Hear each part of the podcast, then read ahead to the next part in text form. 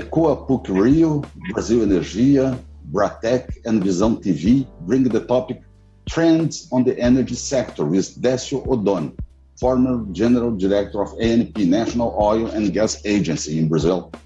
Thank you for accepting this cafe, Décio Oddone. Good evening. Good evening. It's a pleasure to be here with you. Uh, unfortunately, we cannot have the, the physical coffee, but uh, virtually we are engaged. Yeah, but soon we can we can program some some something different. Thank hopefully, you. Hopefully. Décio, please uh, look into the oil and gas upstream. Um, it seems to have in Brazil we have everything in the country. I mean, uh, huge reserves, uh, legal and contract stability, a strong supply chain is a very strong one. In terms of regulation, what, what are the most important points you see that could be improved to encourage companies to keep them investing? I think we have uh, done the homework in Brazil during the past uh, three, three years.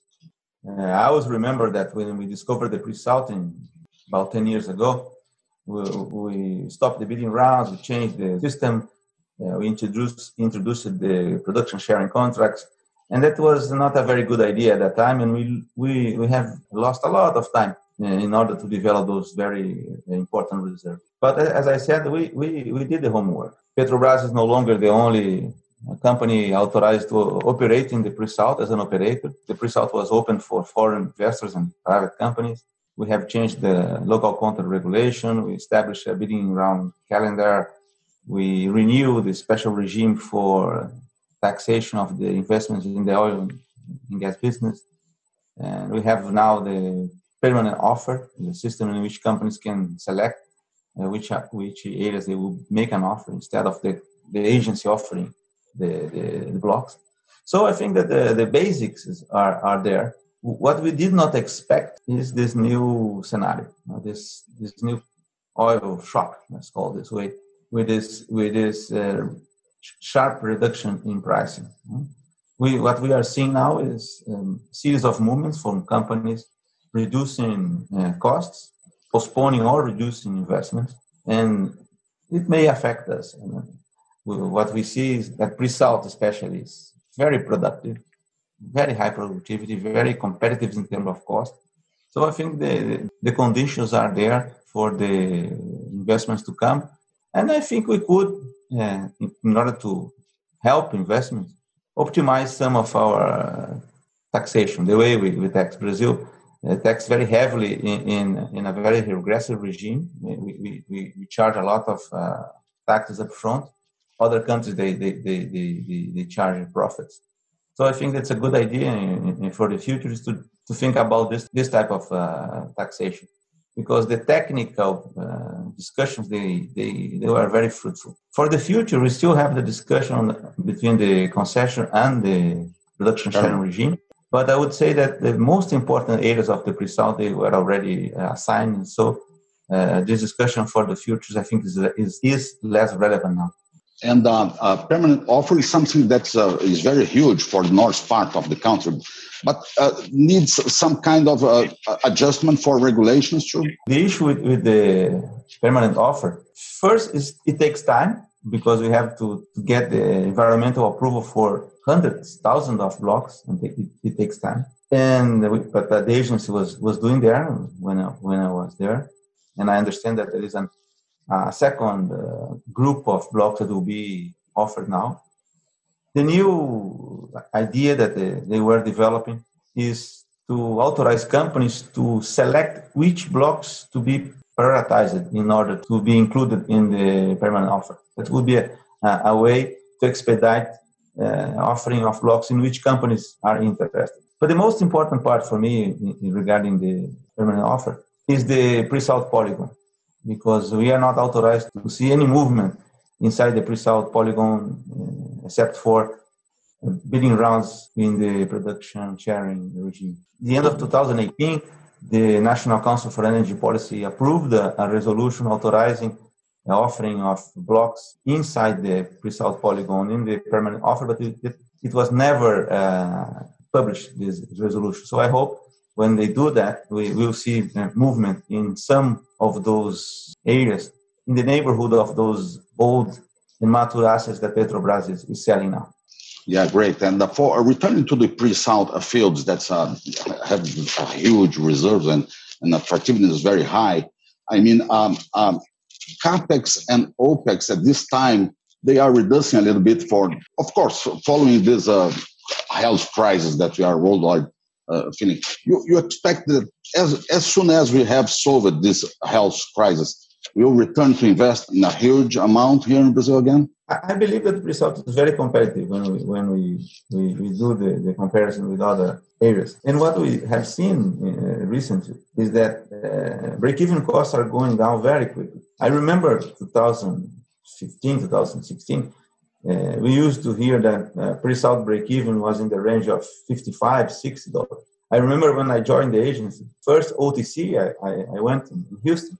Probably most of my friends in Bratecc, they, they were there at that time it was uh, May 2017, there was a presentation from Petrobras about the Libra project. They expected to have Libra with $35 uh, per break even. I don't, I don't remember if you remember that. That happened in 2017 in May. A few months, two months later, uh, I went to the World Petroleum Congress in Istanbul, in Turkey, and there was a panel. And in this panel, it was moderated by Daniel, Daniel Yergin, the famous guy from the prize, wrote the, the, the book The Prize Pulitzer Prize. And it's me and uh, Patrick Pouyanné, the CEO of Total. And to my complete surprise, I tell you that, he told me that the, he expected the pre-salt break-even in Santos Basin in the range of $20 a barrel. 35 to 20. In a matter of two months, I, I, I saw those 55 reduced to 35 by Petrobras and then to 20 based expectation from Total. And what the last number I saw from from Libra and Petrobras announced public announcement from Petrobras, if I'm, not, if I'm not mistaken, is 29. And if you see some presentations that Petrobras had from last year, the December, I believe, they said that their break even was in the range of 25, going to 21 dollars a barrel. So it's, it's, in the range of what the CEO of Total was saying uh, three years ago. So in the range of twenty dollars a barrel, it's, it's really competitive. Great, great numbers. Uh, then, so some executives commenting this week on a price projection for barrel 25 in this year, growing to 35 in 22. Of course, it's a complicated issue to predict a price, of course, but uh, what are the scenarios you can see for price in the short and long term? Well, no one, no one will ever be certain about the oil price. But we, we have seen some tendency uh, in the past years. I think the big, the last few years, decades, last 20 years, we have seen a series of very relevant events in, when you think about the oil price.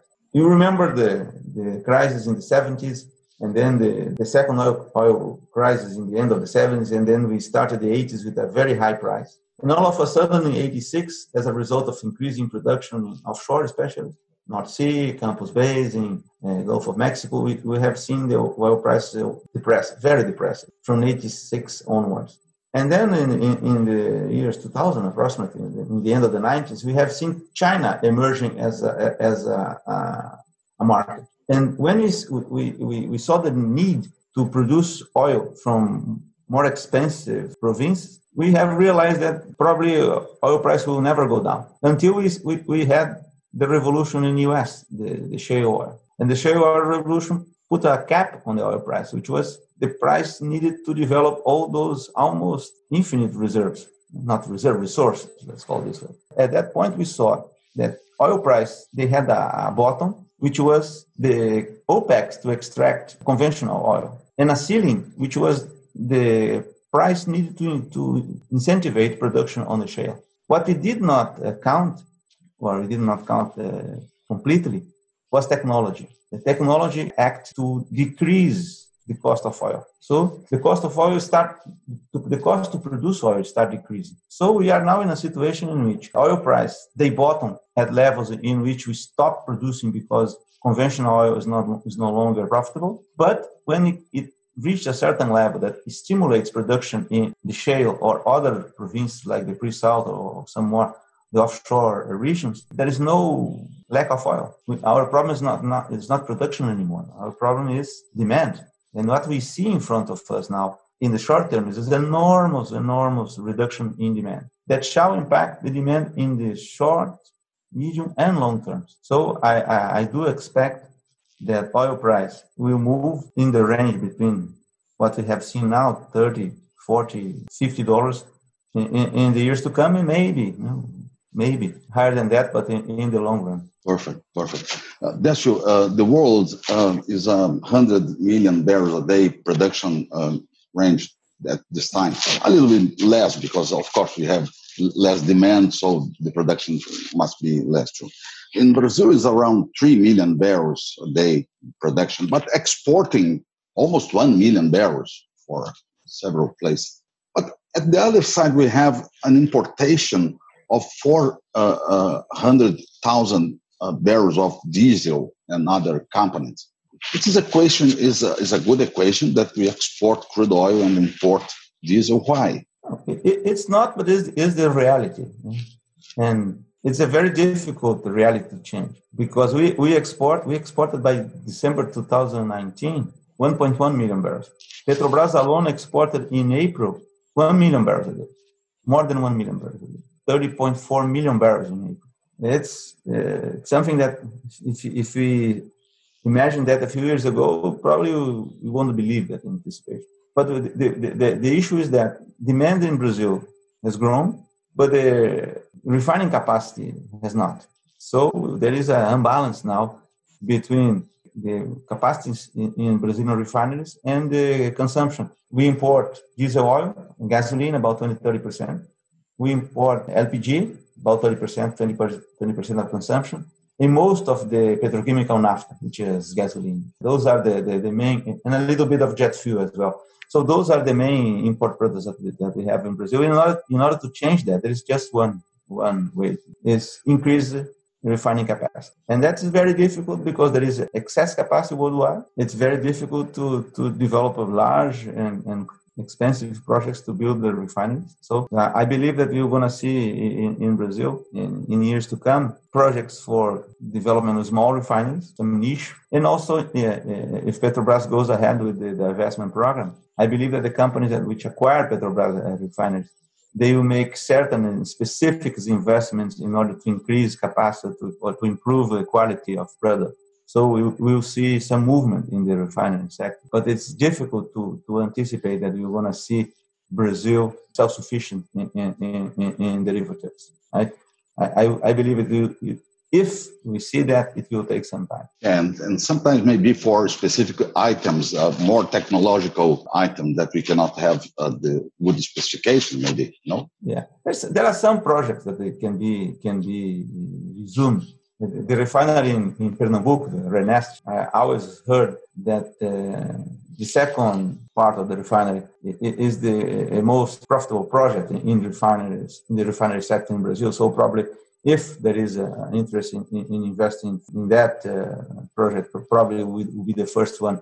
There was the Comperj project in Rio de Janeiro, but that's, news I have on that. Is Petrobras is planning to abandon the, the project. So if they do that, uh, self-sufficiency will be more difficult to, to reach. So in terms of um, energy transition, energy transition perspective, from, system based on uh, fossil fuels and, and trying to be to renewable energies. How Brazil is in this process of energy transition, and you see that the world will, let's say, postpone the energy transition because this scenario of these times. I think that what we have seen during the last decades indicates that, but we don't know because we, we have seen a lot of movements from stakeholders and from companies showing that maybe it will be different this time. We had in Brazil, you remember the Proálcool, which was a program to replace gasoline with uh, ethanol in the 70s. And it, the, the, the, project was uh, successful until the 90s when the oil price was so low, the gasoline price was so low that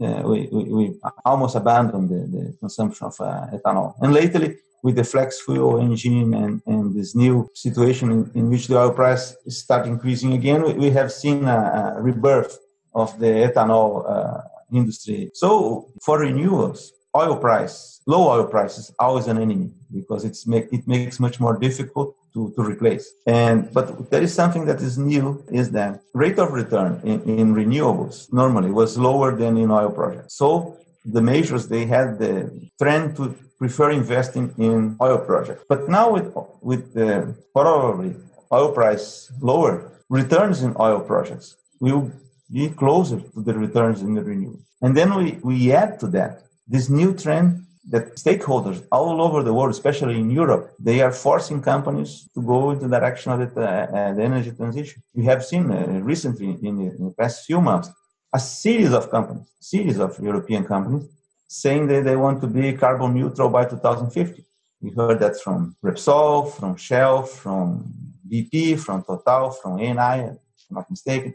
So uh, all those movements, they, they, they, probably will have an impact. So I, I believe that this time we'll see investments from the majors, uh, especially growing in the in the renewables. That that's what I have seen in, in articles and talking to people in this, especially in solar and wind, offshore wind. In Brazil, we have the, the ethanol industry, which is very powerful, very important for, for, for the country. So it is a different story the investors for oil and gas sector and for renewables sometimes are the same or they are totally different in Brazil? I wouldn't say totally different, but they, they I would say they are basically different. The companies that invest here in, in the renewables industry, ethanol, wind, solar, they are not oil companies. Petrobras tried, you remember that, to invest in, in, in biodiesel, in ethanol mills, even in, in made some agreements with, with Total and Equinor to, to develop some uh, solar or wind uh, energy, but they now they are focusing in the pre-salt. So I would say